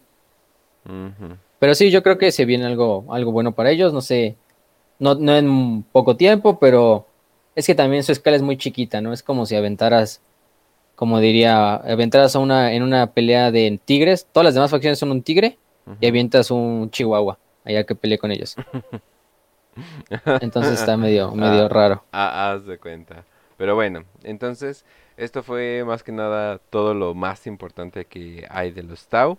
Eh, entonces pasamos ya a la de 5 de 5. Sí, va. Va que va. Entonces nos preguntan, la primera nos pregunta Fernando Sepp y dice, en el corto de Astartes, Ah. ¿contra qué pelean los Ma- Marines? ¿Y qué capítulo de Marines son los que, pues, los que están representados? Ah, pues, pues, es un fan, eh, fan chapter, ¿no? sí, o sea, sí, fue un fan chapter que se llama Los Retributors, que son como los reclamadores, por así decirlo. Ajá.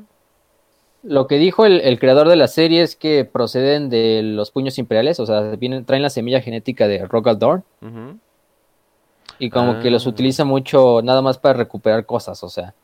Por eso tienen este, su símbolo es como esa, ese puño agarrando una calavera, que es el puño de los puños imperiales, pero agarrando una calavera.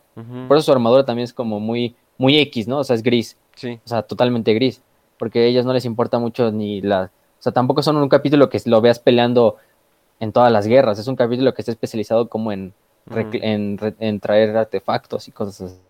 No, y cuando se refiere a, a qué están peleando, eh, pues al principio humanos solamente, luego algún Sí. tipo de senos eh, psíquico extraño que no... Hasta cierta parte son como constructos, ¿no? Son como robots, o sea, Ajá, o sea, parecen como inteligencia artificial súper avanzada o algo por el estilo. Y por ahí siento que va la, la esfera que al final los traga. Siento que es tal vez alguna inteligencia artificial suelta que, en- de- bueno, obviamente son gemelos y, y los encontraron y es como una inteligencia artificial que se escondió en el warp o algo por el... No sé, es algo muy extraño. Obviamente algo, de hecho hay una... algo tiene que ver el gigante. Hay algo muy, muy característico de esas esferas, es que, de hecho, en el lore había un, una especie de senos que eran como unas esferas, igualitas a las del, a las del corto. Oh. Era una especie de senos que eran unas esferas que tenían un poder psíquico. No recuerdo muy bien, o sea, las intenté buscar antes del capi de, de estar aquí, pero no, no, no recuerdo el nombre y no las pude encontrar.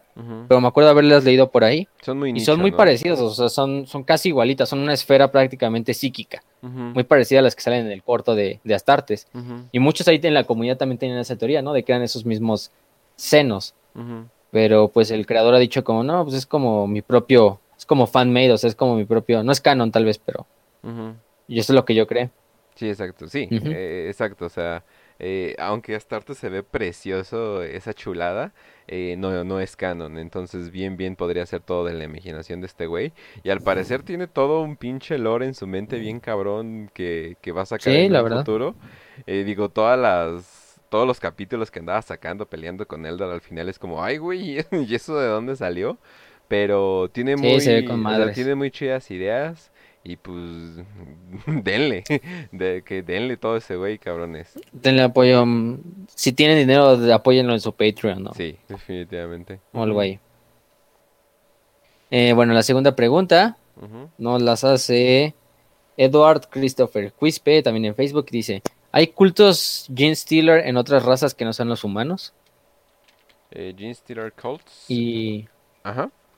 Sí, los Gene Stealer cults. ujú, Pues yo nada más tengo idea de que había en los Eldar, de que había habido un mundo astronave de los Eldar, que le habían infiltrado los. Los. ¿Cómo se llaman? Los estos. Los tiranidos. Y habían mandado un culto Gene Stealer y se había reproducido en- dentro del mundo astronave y había destruido el mundo astronave. Y hasta algo muy bizarro de que habían como que juntado a su patriarca del culto Gene Stealer Ujú. Con el avatar de Kane dentro del mundo astronave. Entonces había Holy hecho como un híbrido shit. tiránido con el avatar de Kane. Ajá. Estaba medio bizarro. Eso, eso sí va a Pero, estar- o sea, aparte de esos, no, no, no recuerdo con otras razas más que pues los humanos y, y los Eldar. O sea, los o sea, con humanos los orcos porque... Sí, exacto, o sea, los humanos porque son la mayoría eh, y con los orcos no puede funcionar, ese es el problema.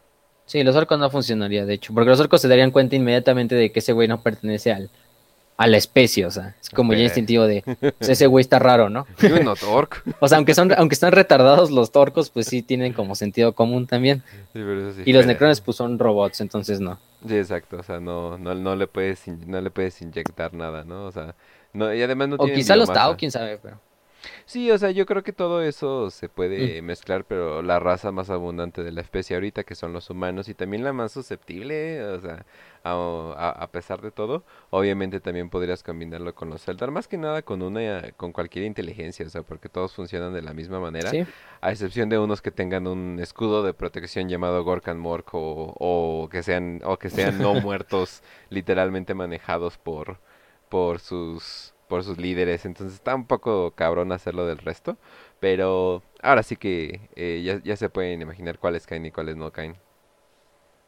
sí, ya nada más de ver. Los Tao tal vez son un buen ejemplo. O sea, quizás sí hay cultos Gene Stealer dentro de sus planetas, pero pues nunca se ha dicho que no los haya, entonces puede ser que sí. Igual facciones del caos estaría muy difícil que los puedan influenciar porque ya están siendo constantemente influenciados por otros, ¿no?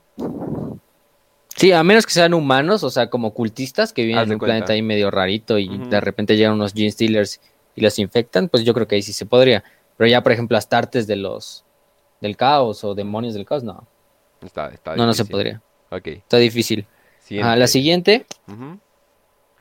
la siguiente nos pregunta Adrián Rubalcaba y dice, eh, ¿los primarcas tuvieron alguna pareja sentimental o algo así? Uf, No sé por qué salió esa pregunta, pero... uf, Uf. No, pero que yo recuerde, o sea, o sea, obviamente son Marines, son los papás de Yo, ve- Marines, yo vi no a tienen- Gilliman eh, besándose con un Tao, es verdad. Ah, bueno, sí. Con, con- no con la con Ibrain, con la Eldar esta, También. la Eldar chichona. Y o sea, lo único que recuerdo es este Horus, que no es, no es una pareja sentimental, obviamente, pero en las primeras novelas tiene esta rememoradora que es como su documentalista, como la que le está escribiendo su biografía. que la asignan, que se llamaba Petronela Vivar, que era una chava que era una noble de la tierra. Pero, o sea, pinche Horus la... Al final la mata, le en el cuello, así bien culero, ya cuando se descubre la herejía. Angron, Angron, Angron, por ejemplo, estaba la capitana esta de, de su nave, que era Lotarra Sarin. Que era como la única vieja que a la que el Angron no se le ponía el pedo. O sea, imagínense para que un primarca no se le ponga el pedo. o sea, y el primarca más emputado de todos, que es. Ujú. y incluso se calmaba cuando estaba la, la vieja, pero obviamente no- tampoco no era una pareja sentimental ni nada. Exacto. O sea, obviamente, pues, o sea, esos son los únicos casos que se me vienen a la mente, o sea, y no son parejas sentimentales. Eh, a lo el- mismo. el- recordemos el autismo programado de los primarcas. Sí, de los, de los primarcas. O sea, y además están igualmente como los... quizá no estén tan programados como las tartes normal, pero al final de cuentas todo está impreso en su código genético, entonces vez, tal vez también están como suprimidos sexualmente. O sea, porque son soldados hechos para un bien supremo, que es conquistar la galaxia para el emperador, bueno, Exacto, para el nombre del imperio. exacto. Entonces sí, no, no hay tanto así como... O sea, está el meme este, ¿no? De Gilliman y, y la elfa esta, que lo revivió, pero Y vaya que pueden mientras no sea oficial es un meme. Sí, exacto. Y vaya que pueden hacer fanart de eso, pero... Y vaya que es, eh, es, es bastante eh, mm, descriptiva esa fanart, pero definitivamente, oficialmente, no. No, oficialmente no. Entonces, la siguiente. Las pregunta este Rafael Oroz en Facebook y dice: ¿Aún se pueden corromper titanes al caos en el milenio 41? Y la respuesta corta es sí. Pues sí, o sea, O sí sea, puedes, ajá. Sí. O sea, O sí- sea, porque muchos creen que los. O sea, solo se puede corromper gente después de la. Solo se corrompió gente durante la herejía de Horus. Pero eso no es real. O sea, desde la herejía de Horus que acabó, se han, corru- se han corrompido muchos, no solo, por ejemplo, soldados de la Guardia Imperial o habitantes del Imperio, sino hasta incluso astartes, que no eran de las legiones traidoras originales, sino eran de capítulos que fueron haciendo después de los de la herejía de Horus. Y también las legiones titánicas son igual. O sea, por ejemplo, tenemos el ejemplo de la Leyo La Crimea, que se rebeló contra el Imperio en el milenio 39. O sea, fue hace poco, vamos a decirlo así. Eh, la mandaron a una misión ahí a conquistar las, una zona en las estrellas de Halo, que es una parte de, lejana de la galaxia. Y dijo, pues, ¿qué crees? Ya no nos ve el Imperio, nos vamos a pasar al caos. Y se pasó al caos con todos sus titanes. Igual la Adamantium Fury, que es otra legión que también se pasó en el milenio 41 al caos. O sea, sí, el tiempo no es como un limitante para unirte al caos. Eh, sí, o sea, no, o sea, la influencia siempre está ahí, eh, las razones son múltiples y, y variadas, entonces puedes, puedes elegir cuando tú quieras eh, unirte al caos, inclusive te puedes unir al caos secretamente, o sea, ir influenciando Sí. las cosas eh, desde las sombras, como lo hacen muchos aristócratas de la... eh, de la del, del Del imperio, imperio. del imperio muerta a la burguesía. Bueno, ya continuamos. Y ya la última pregunta nos la hace Audreli. Qué Un raro. saludo. Ajá. Uno de los promotores de este episodio. Cabrón. Uno de los patrocinadores. ah, Este dice. ya le agarré cariño, picosita, ¿eh? ¿eh? Ya le agarré cariño. Ajá. ¿Eh? Ya le agarré cariño a la payasita esa. Dice. Un saludo a Pixie. Este dice, ¿por qué censuran a Farsight? ¿Por qué censuraron a Farsight los, los estos los eterios? ¿Y qué fue lo que lo orilló a salirse del Imperio Tau? Ah, pues qué bueno ¿O que ya lo nosotros qué creemos? Qué bueno que ya lo contestamos. No, sí, pues ya, la- ya medio la respondimos. No, o sea, es Pero- que, es que pues los Tao son mucho de seguir, de seguir eh, la ideología de cada, o sea, de cada uno, así como eh, cuando todos fueron convencidos por el bien supremo y todo eso. Entonces, un, un eh, eh, Tao, que no es un Tao vale verga, ¿no? Es uno de los ejemplares más chingones que tienen, demostrando una, una disidencia a- ante, an- ante los jefes, pues obviamente podría hacer una reacción en cadena que destruya completamente su jerarquía que tienen. Sí, además es que el Imperio Tau también está mucha propaganda, que no me sorprende por lo mismo, de que los eterios son como, son infalibles, ¿no? De que todo está bajo los eterios y de que el Imperio Tau en pocas palabras es perfecto. Eh, no tiene errores ni nada, o sea, pero el primer ejemplo fue Farsight. Farsight fue el primer Tau que abiertamente se rebeló contra el Imperio, por así decirlo. Fue el primer Tau que se dio cuenta del control que tienen los eterios sobre la demás especie. Entonces, obviamente no era alguien que tuvieras, que ibas a tener ahí cerca de los demás Tau, porque al final de cuentas era un personaje muy influenciable, bueno, que influenciaba mucho a la gente, y pues lo mejor fue borrarlo de la historia y que los Tau olvidaran a Farsight. Y que lo orilló, pues eso que ya vimos, o sea, lo de Arthas Moloch, el incidente en Arthas Moloch, que lo pueden leer ahí en la wiki de Warhammer 40.000. Busquen Farsight y ahí viene una parte que habla del incidente de Arthas Moloch y ahí se lo explican muy bien, lo que les contamos hace rato. Pero más que nada eso, de también de que los, de que los etéreos guardaron mucho ese secreto de las propias entidades que residen dentro de la disformidad. Pero sí es muchos factores. Es que Yo creo. Es más que nada como cómo puede haber otra narrativa, narrativa excepto que la nuestra. Y a través de los tiempos, pues todos los elites de la historia siempre han querido mantener su propia narrativa de cómo ha sido la historia, el orden natural de las cosas. Entonces, si tú rompes eso, pues hijo de la chingada, puedes romper toda la sociedad. O sea, esto no es algo como, ay, vamos a tener un desmadre. No, no, no. O sea, esto puede romper absolutamente toda tu sociedad, todo tu plan, todo, inclusive pueden cambiar el, el plan de, del bien común y hacerlo otra cosa, ¿no? O sea, perdón, el bien supremo y no sé, hacerlo el bien universal, no sé qué, bla, bla, bla. O sea, cambiarlo, pues. Entonces sí es muy peligroso. Sí, la verdad sí. Entonces ahí está toda la toda la piedra fundacional del Imperio Tau se caería si supieran de la historia de Farsight. Por eso ahí lo tienen censurado, tienen funado. Exactamente.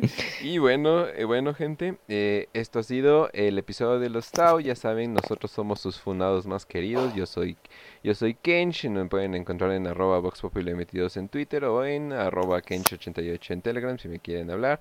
Eh, y a Facio lo pueden encontrar en arroba Facio Eternum. Si están viendo el video, no estarían preguntando, no estarían preguntando eso. Perdón, Facio-Eternum. Nos pueden encontrar en Sí. iBooks, en Spotify, en YouTube, en Telegram, en, en muchos, muchos, muchos lugares. Ya les he dicho, si tienen una madre que reproduce podcast, probablemente estemos. Solamente en Apple eh, todavía no estamos, pero ahí estoy viendo que al parecer necesitas una cuenta, pero esa cuenta necesita estar atada a una madre, entonces es un desmadre. Pero de todas formas, vamos a ver la manera, seguramente, de que se puede, se puede.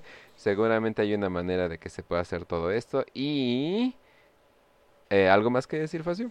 Eh, pues nada, gente, ya saben, síganos. A mí me pueden seguir también en la página, en mi página personal de Facebook, que es Facio Eternum 5, ya de shitpost. Ujú. Aparte de esto de Warhammer eh, para Prietos, también está la página de Warhammer para Prietos en Facebook, el canal de Telegram.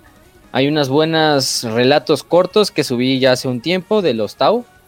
De hecho, hay uno que habla sobre el comandante Farsight. Son relatos cortos de 50 páginas, cada uno son tres. Em, ya están traducidos al español. No es la mejor traducción algunos, pero pues es una traducción buena. Eh, también Pero también podrían también les aprender inglés. recomiendo Stringstorm. ¿Eh? También podrían aprender inglés. También podrían aprender inglés y los encuentran mucho más fácil. De hecho, lean las, las novelas de Phil Kelly, son un buen, un buen inicio para empezar con Farsight y con los Tau. Eh, una novela bien, bien, bien. Eh, les recomiendo Stringstorm, tiene una canción que es del comandante Farsight, que está muy cagada, que es como opening de anime prácticamente. Exactamente. De hecho, la están escuchando ahorita. Ajá. Sí, es la, es la historia, es que Farsight es un personaje de anime, es literalmente un viejito, eh, porque ya está viejito, con una espada, conduciendo un mecha, junto a su grupo de amigos que van, van peleando contra demonios y contra alienígenas. Yo vería ese anime. Yo vería ese Es anime. la historia perfecta para un anime. Sí, yo sí me chutaba ese anime. La verdad, yo también.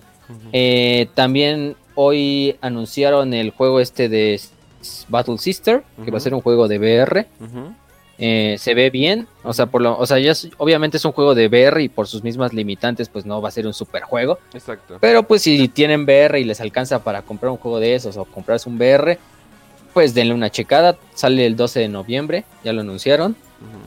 Y es oficial, o sea, la licencia es oficialmente otorgada por Games Workshop a los que la, al estudio que la va a hacer. Y hace una semana salió Necromunda, Ujú. Under Wars, que también es un muy buen juego, Ya está ahí listo. Habla sobre las bandas criminales que viven dentro de la ciudad colmena de Necromunda, del Imperio. Y es un tipo de RPG eh, realista, en tercera persona. Muy parecido al, a los XCOM o al Mechanicus, pero en tercera persona y con mucho más libertad de movimiento. Sí, Está, sí. está muy bueno. Y no es tan, tan culero y tan castigador como Deus Ex. O sea, no, no, no, hijo de su puta madre. Sigo enojado con ese juego, pero bueno. Sí. Pero bueno, gente. Entonces ya saben, gente, sigan compartiendo el, el podcast. Nos pueden encontrar en Evox, que está creciendo mucho, que es un lugar donde muchos me han informado que ahí lo escuchan en Evox. Eh, también es en YouTube, en Facebook, en Instagram. Digo, en Instagram. En Instagram nos falta hacer una cuenta. En Spotify, el canal de Telegram, para que puedan ver las novelas. Y pues sin nada más que decir, salud y victoria y que el emperador los acompañe.